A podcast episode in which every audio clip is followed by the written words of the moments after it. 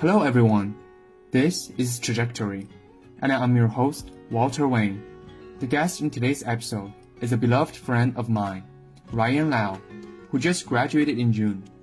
We talked about the similarities between architecture and gastronomy, the study of food and culture, and the potential impacts of social media on how architecture could address gastronomical preservation and innovation. My apology for the noises in my background, but if you're a big fan for food and culture, don't miss this episode.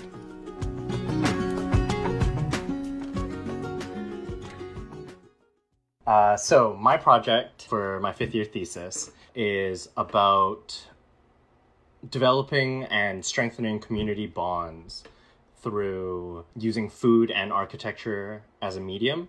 I saw a really strong relationship between food and architecture that I thought I could expand more upon through research and through um, my work. Using that, the similarities between them, I developed a community center aimed at uh, preserving cultural artifacts and fostering community relationships.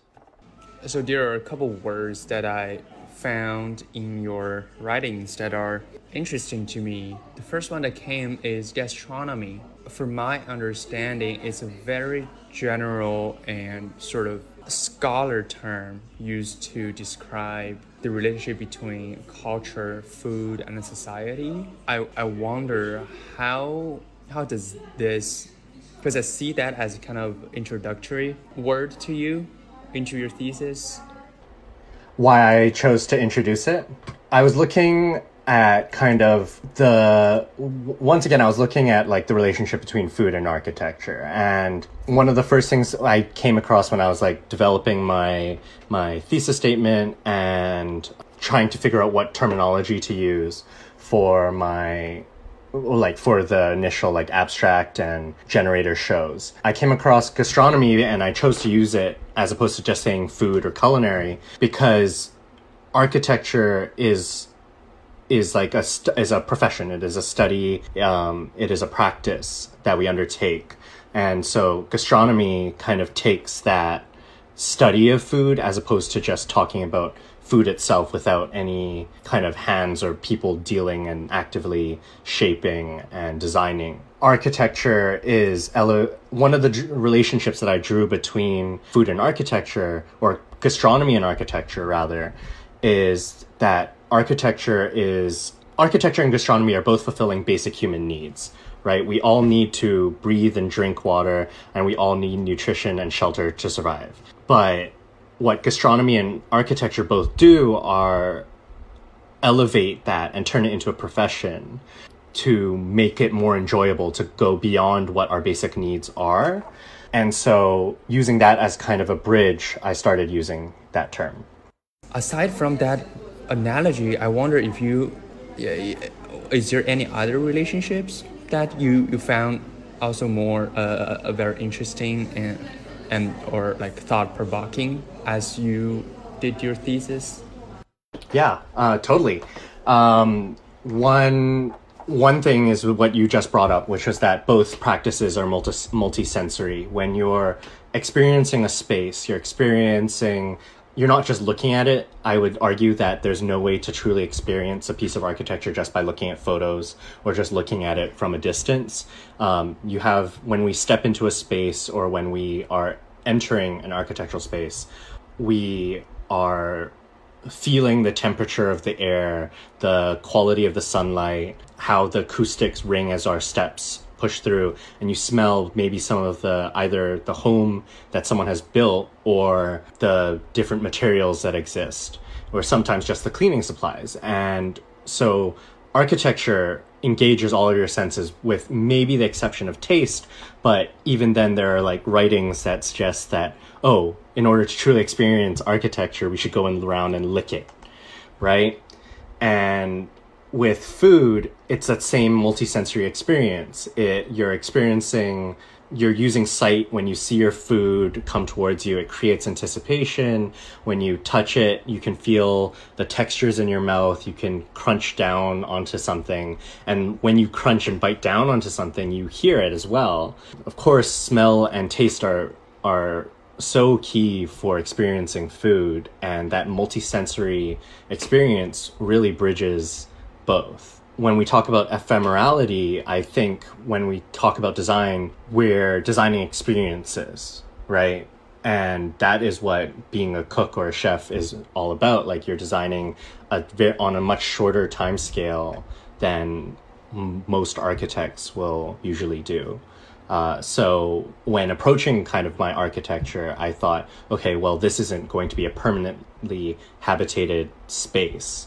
When I'm developing like the community center and the, the research hub, it's somewhere that people are only experiencing for moments at a time instead of living in and through them. I think to me, when you talk about food and culture, on yeah, on the consumer side, it's a very ephemeral, but to me, it seems to be also very permanent in a way, like perpetuating the, the uh, a culture in a lot of aspects. Because you know, for food, you can't just it doesn't grow from air, right? It needs land and it needs skills, it needs labors, and it when it comes to market, you need like people to buy them, you need people to sell them, and and it, it involves a lot of these forces and of course space right like you need like physical physical space to conduct these activities i also noticed in your project at the end it's a kind of a combination of activities and programs that transits across these two scales. Like one is more permanent, like you have this research hub that you design in the end,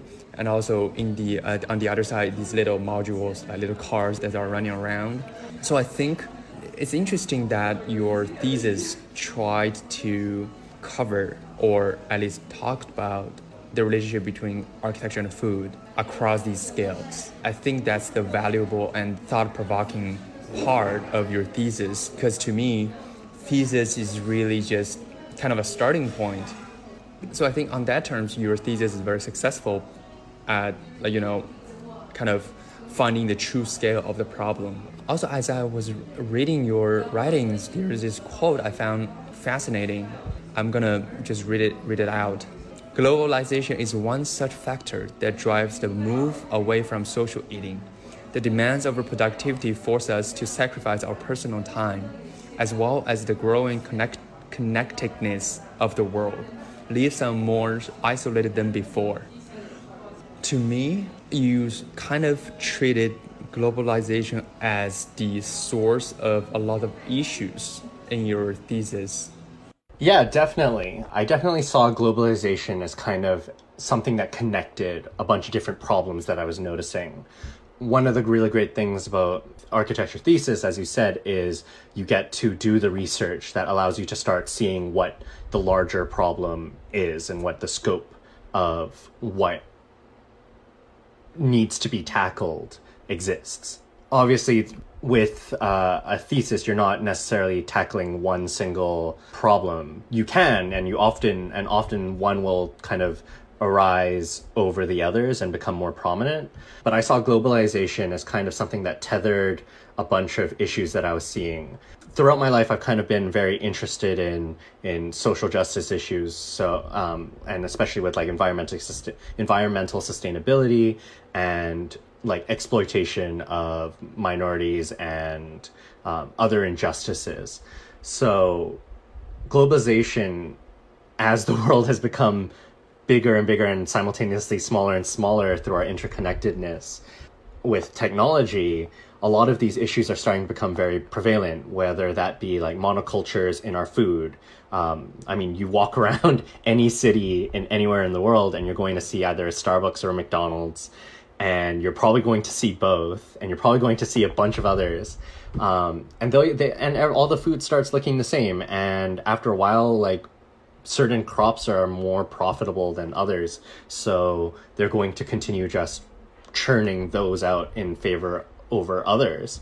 Um, so there's a loss of, of diversity in food and through globalization and through like immigration and assimilation a lot of cultures are also a lot of cultural traditions and traits are also being lost over time and with that you see more and more cultural conflict as people uh, try to hold on to what they have or preserve their certain way of life but where the issue really comes from is where they feel like one way of life needs to be preserved over the other.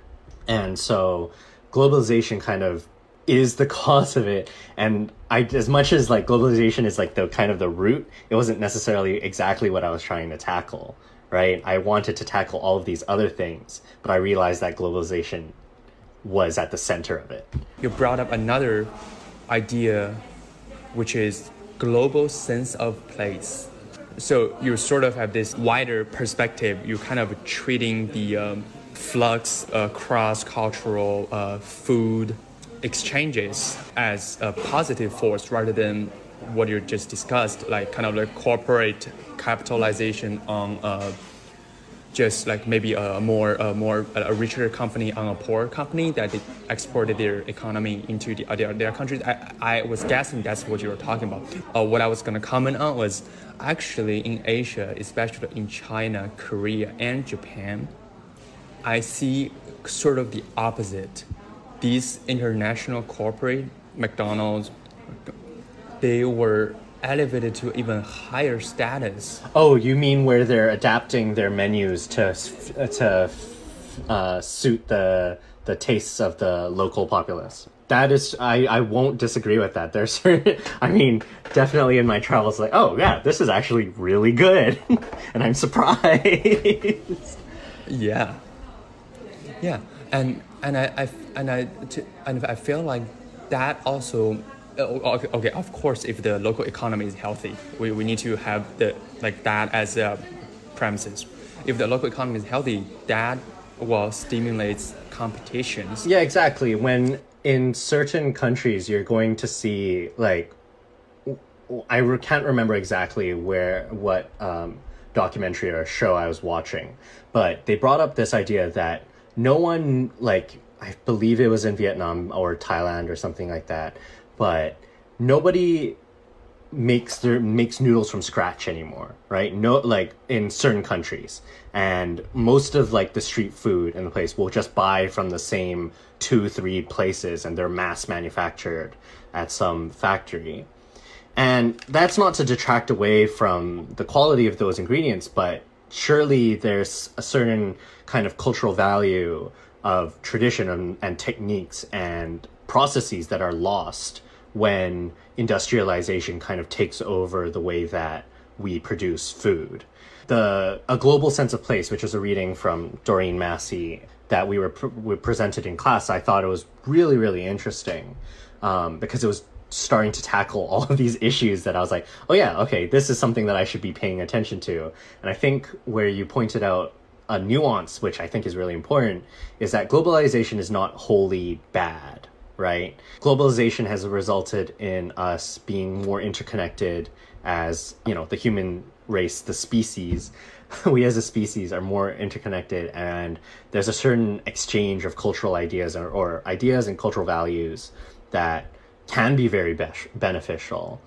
Certainly, there are like different ways of thinking that different cultures have that have been exchanged and have have become more prevalent all around the world and i would argue that those are are largely beneficial some obviously not so much but the global sense of place really got me to think about different scales like what really makes a place instead of you know necessarily physical characteristics or exclusively values or just the people that makes it up i think there it, it forced me to think about a lot of different qualities um, that I hadn't been thinking about. It sounds like you needed to pay a lot of attention to the choice of your site. I both did and did not. Yeah, I, I one thing I haven't finished writing about, um, but I'm currently writing about. Um, I was actually writing it earlier today. Was that was how to choose a site, right? because one of the things about my project is that you know as much as it's important of course each like hub needs to um, acknowledge and recognize the unique contextual elements of the cities that they're they're based and situated in right but they will also though the kind of program or the project that i had in mind didn't need that um, my project is uh, and almost an international network of these hubs that are collecting and preserving cultural artifacts, specifically pertaining to food. So, history, um, techniques, recipes, uh, different ingredients, how they how they treat them, process them, um, potentially even taking samples, um, and connecting them and storing them in almost like a digital library that can be accessed around the world in order to facilitate that uh, sharing and the cultural exchange. Because one of the pro- one of the things that we're we're seeing is that like you know travel is still expensive. It's not. I mean, at least internationally, maybe regionally, it's it's more accessible and it's becoming more and more accessible. But internationally, it still can be quite cost prohibitive. So I think there's value for people who you know don't leave where the places where they were born to come visit one of these places and and and see what else is out there right? So yeah a site is important because i needed to think okay where if i'm going to put my best foot forward where's an optimal kind of location to to argue for this to to show how effective it can be? But also well at the end of the day my ideal dream is to have one of these hubs all over the place and each one be slightly unique but also very similar. Yeah, I think it could be either way. Like, uh, you chose Ho Chi Minh City as your site in the end. I mean, the city is like one side in the city, not the entire city. yeah. I mean, it's a little bit of the entire city. It get it like I, I, as we'll see, like my the carts kind of gain in accessibility. I totally see that the, the spreading in the future in the future that you're sort of anticipated through your thesis well, what i was going to say is it could be either way like you, you could choose a place where the culture is highly homogeneous well maybe the word homogeneous is not really proper in this context but if you compare vietnam to like singapore obviously singapore is a lot more international you probably don't need to leave the country to try other foods versus if you go to vietnam I believe there's still like the majority is still like Vietnamese food. Yeah, it's an unfortunate. I mean, I I'm not sure I would use that comparison because. I mean, obviously, Singapore's so small that you could basically get around the whole country in a, in less than a day. Yeah, you're right. Like, I think there's a necessity and like in uh, there's a reason I chose Ho Chi Minh. Ho Chi Minh is a huge city located within Vietnam, and in Vietnam, there's kind of this there's a major division between South um, South and North Vietnamese cuisines, but obviously each region has their own their own different styles of things, different flavors, how much how they flavor as well. And oh wait, there's a there's a huge division between the North and the South. It's not like a, it's not like oh wow this is like they're at, in conflict with each other, but they're distinctly different right? Like you're able to recognize and draw a distinction like, oh, well, what are you talking about? Are you talking about something from North Vietnam or are you talking about something from from South Vietnam? I think you get the same thing in you would get the same thing in China, you would get the same thing in Japan, Korea, all of the uh, Thailand will have these regional differences, especially the way people work. Like they're just they're just going to have different foods no matter where you go. Spain's going to be the same thing. Um, Germany, every country, once sufficiently large enough, is going to have their cultural differences, um, even within a country. And that's kind of why it's important to choose hubs, which is, I think, one of the more important things that we uh, that I would draw apart from this. Um, choose hubs where people are going to congregate, where the styles are going to mix, where they're going to meet with each other, in order to to establish these hubs.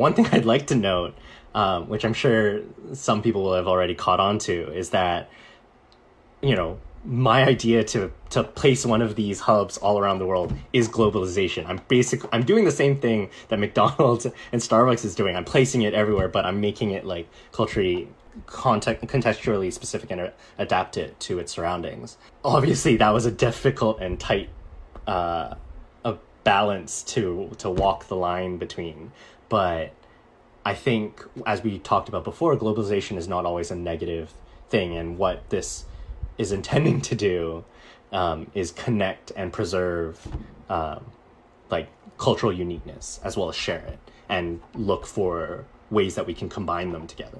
What you just said slightly changed what I originally thought about this project. Is what I originally thought it, this project w- was just like a preservate, like more, it's a more uh, preservation effort. Mm. You are trying to collect and preserve, put them, put this information into digital data, and you create spaces for more performative or just like short uh, experiences. Mm-hmm. But what you just discussed, what you just said, it's an act of empowerment. It's your, your what you're trying to do is probably incorporating all these international influences into a local or regional cuisine or mm. ways of making and then make it global. Yeah, exactly. The hubs that I've I've been designing don't work in isolation, right? They deploy a fleet as I would call it, of food carts as I've been designing them. You know, one, that was one of the reasons why I chose Vietnam. Vietnam has a very strong street food culture, and I would say you know every country basically does, but Vietnam's is particularly strong, and it's also not so formal, right? There aren't a whole there are there are regulations, of course, but it's not nearly as as as um, limiting as you know Canada or the US or even Singapore. Singapore has institutionalized it where they've turned they took hawker centers or they they took hawker stalls and turned them into hawker centers, placed permanent structures for street food vendors in order to maintain a certain quality of like cleanliness and standards, but also collect them together so that they weren't um, creating a lot of pollution. They weren't like creating um, making littering all over the place or things like that, and that's kind of what the Singapore government did to formalize that. But with Vietnam, I think one of the charms is that it's not so formal, right? The idea with these food carts that I've designed is that they can be deployed throughout the city to kind of set up shop in ephemeral, like create architectural ephemerality to bring experiences out to people, bring the experiences to them rather than for them to have to seek ex- these experiences out. You don't have to visit the hub to gain an understanding, to gain to experience some of the things that I'm trying to to push with this thesis. The the food carts can act both independently, whether that be you know you send one cart to go and support a a famous food food stand that's being maybe overwhelmed by the, the amount of customers. Maybe there needs to be more seating. Maybe they need access to fresh ingredients, or they need one of their um, you know, cooking like their stovetops broke down, so you send this as kind of like okay, we'll we'll cover you. Um, but they can also work together and create different combinations of food uh, of of space. I've got a dining cart. I've got a noodle cart. I've got a garden cart. The garden cart is for prep. It has uh, re- refrigerated storage. It has fresh greens, herbs, and produce from an urban farm located in the hub. And then you know the noodle cart can be is more about cooking and can act independently. But they can work in concert together too and and really create and set up like impromptu eating experiences before disappearing returning back to the hub and like sharing information. I wonder during this process if you found architecture uh, because architecture can't really do anything architecture can't force people to do anything. I mean, I think you it's very difficult to force anyone to do anything. I think um, you need to find people who are interested in in doing these things. I think um, as I as you're kind of bringing up my the intention and the purpose of the the hub as I was designing it um, programmatically was data collection, preservation, and distribution. Um, that's like the some of its core principles that you had really picked up on. But the fourth prince, uh, the fourth act or that it's going to do is synthesis. It's going to, with the Culinary Research Center, have people who are interested in pushing the boundaries of um, gastronomy and the culinary world further, um, to play with fusions a little bit more, to to elevate and as well as preserve. Um, I think we're going we see that in architecture. I mean our our school in particular was pretty international. We had a lot of different people from a lot of different places and oh we need to clarify just the department not the entire school. Oh sorry yes the department and and the college i would argue even. Um, the school of architecture was very was a lot more diverse. Um, we had classmates that kind of came from everywhere. Um, I had a few other friends. I had like one other person from Singapore that I knew, and I was really surprised. Um, and then one of my be- good friends is from Malaysia, just from Kuala Lumpur, a few hours north of, of where I grew up and where I had often visited. Um, uh, and I was able to rely on some of my Vietnamese classmates to be like, all right, I don't know what this says. I don't know what they're talking about. Can you help give me a breakdown of what Ho Chi Minh is like? so that I can understand what I'm getting myself into here. Um, and I think that was one of the really beautiful things about, you know, in uh, international multidisciplinary schools and educations is that um, there's a lot of cultural exchange. You learn a lot about different things. And with our abroad program, I mean, we both went on the Japan trip and we learned a lot about Japanese architecture while we were there, and Japanese architecture in itself is is doing very new things that isn't like isolated to traditionalist principles. Uh, to me, a lot of surprises and uh, astonishment in some ways mm. to me mm. on that trip. To be honest, yeah, I know. I know. We both were in a, a fairly international studio in third year. Uh, we have a, a Turkish professor. And he seems to attract all the international students to him. yeah, he, his studio tends to have a, a, a variety of students uh, with multicultural backgrounds. And I remember in my third year in his studio, we did we did this um, weekly uh, potluck thing that you brought in. Well, maybe not necessarily weekly, but maybe every two weeks. Frequent, frequently enough. Fre- definitely frequently enough. Compared to other studios, yes and I still remembered when I first brought in the, the, the first the first product what I brought in was just clarification I'm a Chinese but I brought in a Korean rice cake like stir fried rice cake. Oh, that's so funny. I'm I'm Chinese as well, but I brought in um, Japanese curry. I'm pretty sure on my first on my first. Well, on, on my defense, it was an easy to cook dish the same as exactly, Japanese curry. Exactly. The other classmates weren't really into the Korean rice cakes to me, oh, and I was a little bit disappointed. Oh no! Oh no! uh, but anyway, it's just a fun story. Textures are different, but but I think what you're bringing up is a really good point. Is that you know in this the thing that brought us together was potlucks. It was food. It's a sharing of food that um, really brings people together, and that was kind of one of the other things that I touched upon through my thesis. Is that food and architecture, both of them, carry certain cultural certain cultural information, right? Like you're learning about when you experience someone's architecture and you experience someone's food, you understand a little bit of, you know, what their living situation is like, how they value and hi- and put a hierarchy to space, um, and a hierarchy to different flavors and ingredients. Obviously, like one of the easiest things that you can point out, especially in like Chinese and other Asian uh, cultures is rice. Rice takes the huge forefront. Both of uh, both of what we just described, like rice cakes uh, and just eating curry with rice, is a very you know Asian thing. Like yeah, that's that's our one of our primary staples.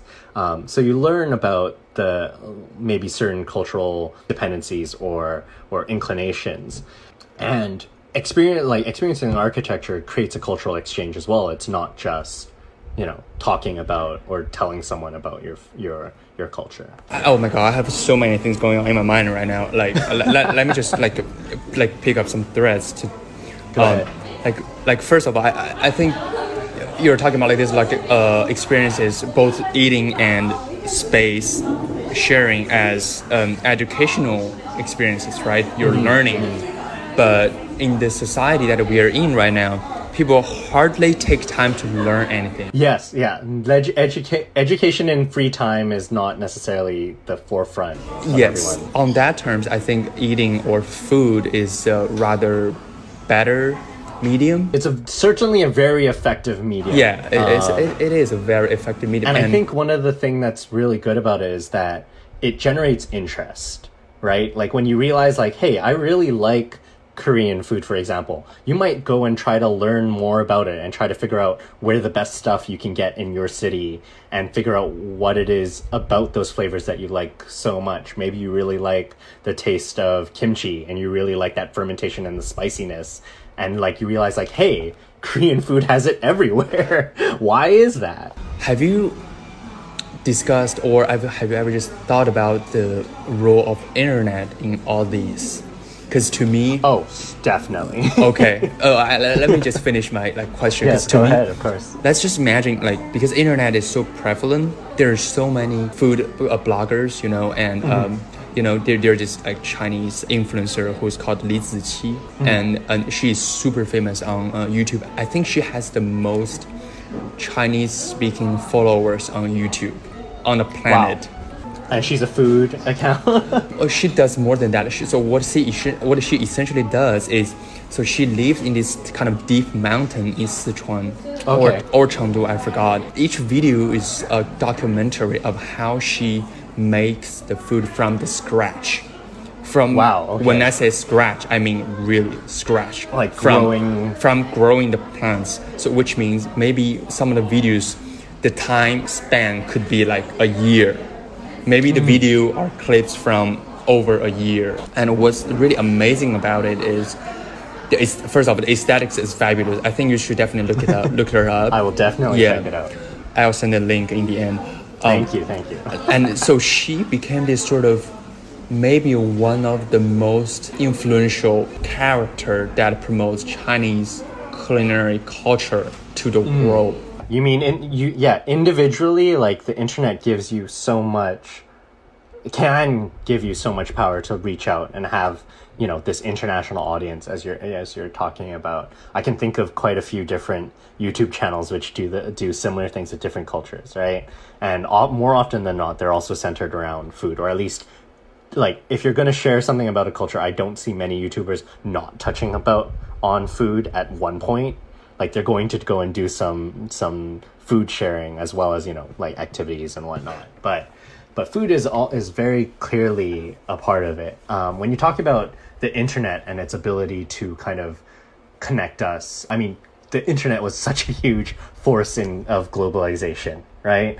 Or i would say that especially with like how accessible translation services are becoming now, uh, whether that be through like Google and, and its automatic translation or other third party serv- sites. Suddenly, you're able to access every like huge spheres of knowledge from all around the world. And I think the way that that plays a part, specifically in my project, is that sharing, like creating a digital library of or res- of resources and information that people all around the world can access. I, I my kind of vision um, has it so that it's not just you don't just access the information exclusively from the sites. I'm sure I, I would I've envisioned some form of website that is um, partnered with this that people can access information from. I think what the hubs re- the hubs really do is like public libraries all around the world is it puts someone in touch with you. Like when you go to a library, you're you're you're more often than not going to interface with the librarian who's going to aid you in your search for knowledge, for information they're going to be like, oh, you're interested in, oh, Korean cuisine. Okay, well, we've got from this period to this period, um, in this section, and this period to this period in another. Let us know if you're interested in more in the ingredients or like if you have a specific dish. And like, you can do that already now. Like, a lot of public libraries have internet, have reaches that are not lo- uh, limited to just their city or just their site. And without the internet that wouldn't be possible right like you're not, not it's it's it would be really difficult to go up to this library and be like all right i'd like to sample this food from germany from vietnam and you have to wait for them to courier a package of of german food all the way that wouldn't be possible but maybe you can figure out what some of the ingredients are see if you can source it locally and then have someone or cook it yourself right? Like we we go online and we're like, oh, okay, I'm gonna try to learn how to make risotto or paella or or some other dish, and you do your best, and like, okay, I know what a very amateurish level of this food is like. I'm gonna go see if I can find something that's more more traditional. I hesitate to use the word authentic because I don't think I think authenticity is is difficult um, to achieve because cultures are always changing, right? Like the the food that you will you find in for example Taiwan now is not the same as it was 10 20 years ago. Authenticity is relative. I would say that. Yes, it's relative. Relative is exact is a very good way to put it.